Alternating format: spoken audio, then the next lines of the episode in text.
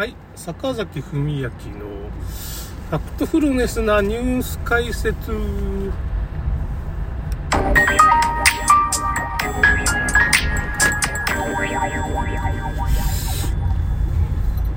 今ね、世の中どういう風になってるかっていうんですけど、まあ、お注射関係の今、焦点っていうのが、まあ、全般の話しますけど、今、パンデミック法案みたいなものが WHO で採択されてて、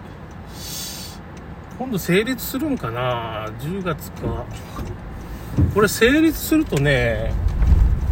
WHO が、まあその、なんかのパンデミックが起こって、それを強制できる法案なんですよね。条約みたいなもんなんですよ。だから国と国とのまあ法案っていうのはまあ条約かなになっちゃうんですけど、それを結局、例えば WHO がパンデミック今起こってるから、もうロックダウンしてくれとか、マスク強制ですよとか、マスクがどうこうっていう風な、マスクなんかまあ有害で、まあ、何のまあ、まあ、飛沫感染予防みたいなぐらいにしかならないんですよね、結局。総合して話をね。まあ、一番いいのは、まあ、隔離して、人を隔離して、家で休むと。まあ、ちょっと風邪ひいた人って。だけど、まあ、そこにちょっと闇がすごい深くて、まあ、最近分かってきてるのは、まあ、ウイルス感染自体が存在しないんじゃないかっていう恐ろしい話があるわけです。まあ、もともとウイルス学では、まあ、ウイルスっていうのは人間の体の中でしか生きられないっていう。だから外から来たもんじゃない。あまあ、外、それはちょっと言い過ぎですけど、ウイルスっていうのは遺伝子を運んでるわけですよね。RNA 型とか DNA 型とかいろんな。で、今回の、まあ、新型コロナのお注射もメッセンジャー RNA ですよですよね。あれまあ遺伝子データなんですよね。だからその遺伝子データを僕らは注入されちゃったわけですよ。それでそれが今、まああのパンデミックからまあもう3年ぐらい経つんですかね。2019年だからもう4年目ぐらいになるのか。20、21、20、24年目ぐらいになるんですけど、まあ、お注射打ってからもう1年以上は経ってると思うんですけど、もうそのメッセンジャー RNA が、あれ、ブレーキがない薬品なんですよね、結局。その遺伝子情報が細胞に組み込まれる。まあこれ、組み込まれんとか言ってたんですけども、組み込まれるっていうのがもう確定して、これはちゃんと医者が調べてるわけですよね。世界中のそういう、今回の新型567騒動おかしいっていう人がまあ調べて、まあその WHO とか、まあいろんな医学論文でも、もう検証済みの論文が出たり、まあたまに消されたりするんですよね。なんか都合が悪いやつはね。だけどまあ、ほとんどのデータがもう、あの某 F 社のね、その薬害データも裁判で公開されてますから、あの、公開されてるんですよ。だからもうそれ、アメリカの方で裁判にあっちゃって、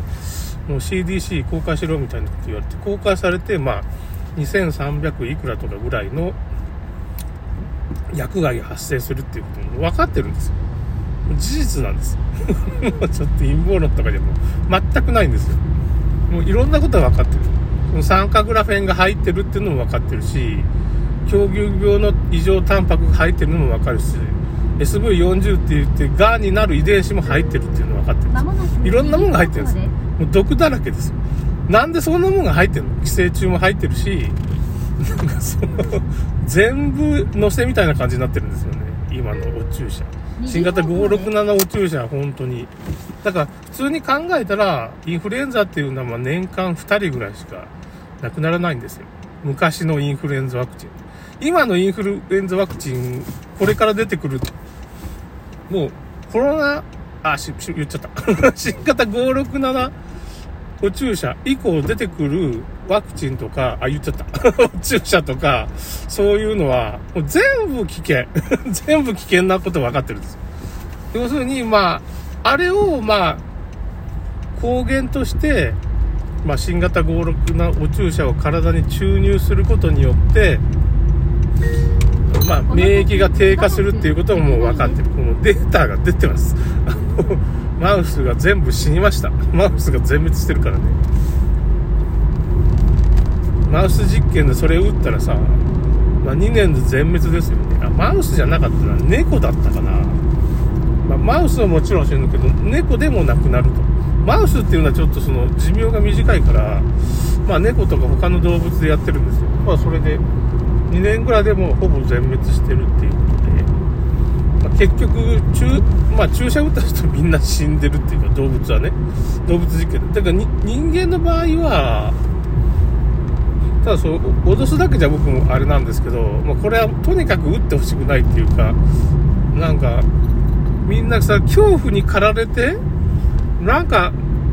マスコミとねがすごい煽って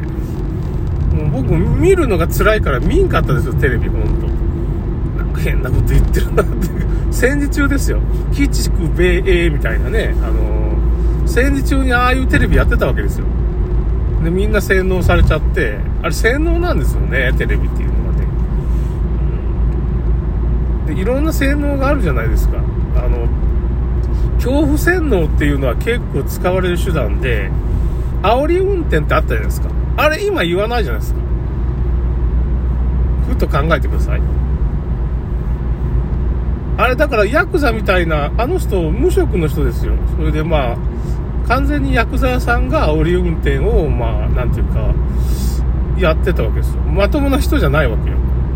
やった人は。だからそういう人が煽り運転してくるっていうことは、まあ事例としてはたまに稀にあるだけで、そんな煽り運転の人がそのどっかに溢れてるわけじゃないんですよ。で、みんなにこうショックドクトリンって言うんですけどね、ナオミなんとかっていう学者の人がいて、ショックドクトリンでちょっと検索かけてみなさい。要するに、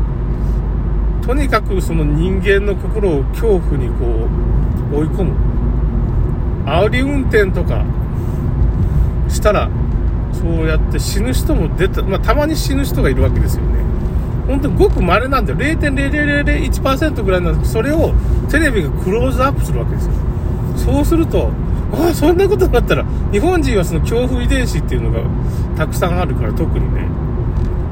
怖いなっていう、その、扁桃体がちょっと強いんですよ。海外の人は行けるところでも、まあ、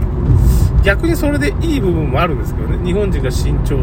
派っていうか、堅実な人生を歩むっていういい面もあるんですけど、恐怖遺伝子っていうのがでかいんで、まあ日本人なんかそうやったら、他のことじゃお金使わないのに、もうマスクはどんどん買ったりさ、まあ、お注射はタダだからまあ、タダっていうのも怖いですね。だから、もう何でもそういう健康にいいものどんどん買っちゃうんです。煽り運転の場合はドライブレコーダーがすごい売れたと。これ、ドライブレコーダーを売るために、まあ、そこら辺つながりがあるかどうか僕も証明できませんけど、その、そういう事件がもしあって、それがテレビが、まあ、ドライブレコーダーの、まあ、スポンサーを獲得したいと。最近そのスポンサーがいないと。というふうに考えた場合、それをクローズアップするんですよ。要するに世の中にいろんな事件が起こってて、まあ、餅で、餅を詰まらせて1月の3000人ぐらい死ぬわけですよ。そこをクローズアップすることによって恐怖を煽って、だからテレビってそこをどっかに注目させるじゃないですか。それでブワーっとこう、キャンペーン貼るんですよね。そうすると、ドライブレコーダーの会社が CM を出してくれるわけですよ。そういうところでね。わかりますか？こういう仕組みになだから本当経済が回っていくっていうかね、怖いですよ。で、スシロー？スシローペロペロ事件とかあったじゃないですか。ああいうこと。怖い怖いって。結局どうなったか結果を見てください、結果。監視カメラが導入されデジタル監視社会に向かってますよって。京王線ジョーカー事件？なんか京王線でジョーカーの姿をした変な若者が、なんか、突然、なんか火をつけたり、だけどその若者のそばには、クライシスアクターっていう TBS のなんとかさ、宮本さんですけど、そういうクライシスアクターって創価学会劇団みたいな。いつもなんかニュースに出てくる。まあみんなそんなもんいないと言ってる。もう写真で検証されてるわけですよ。何回も何回も。それだけじゃないんよ。いろんなところに出てる。安倍総理の、まあ、暗殺事件の時も、クラッシュスアクターがなぜか安倍総理の隣にいるわけですよ、宮本さんが。TBS の。なんでいるんかなっていう それその、まあなんか他の、共戦の時出てたクラッシュスアクターが安倍総理の 暗殺事件にもいるわけですよ。人材不足なんかなやっぱりそのクライシスアクターは。海外でも同じことが起こってるわけですよ。なんかパリで、なんかすごい爆弾事件が起こってる人が、ニューヨークでも、なんかその、アンケ、なんかその、ニューヨークのテロにも出演してると。この人と同じじゃないかみたいなことが、まあ、海外の人がもう気づいてやってるわけですよ。そういうショックドクトリンっていうのに気をつけてる。テレビは騙してきますよと。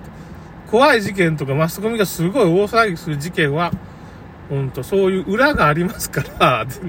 もう僕らが見たらもう、パッと見たらわかる。あ、クライシスアクターのは TBS の元アナウンサーの宮本さんみたいな人がね、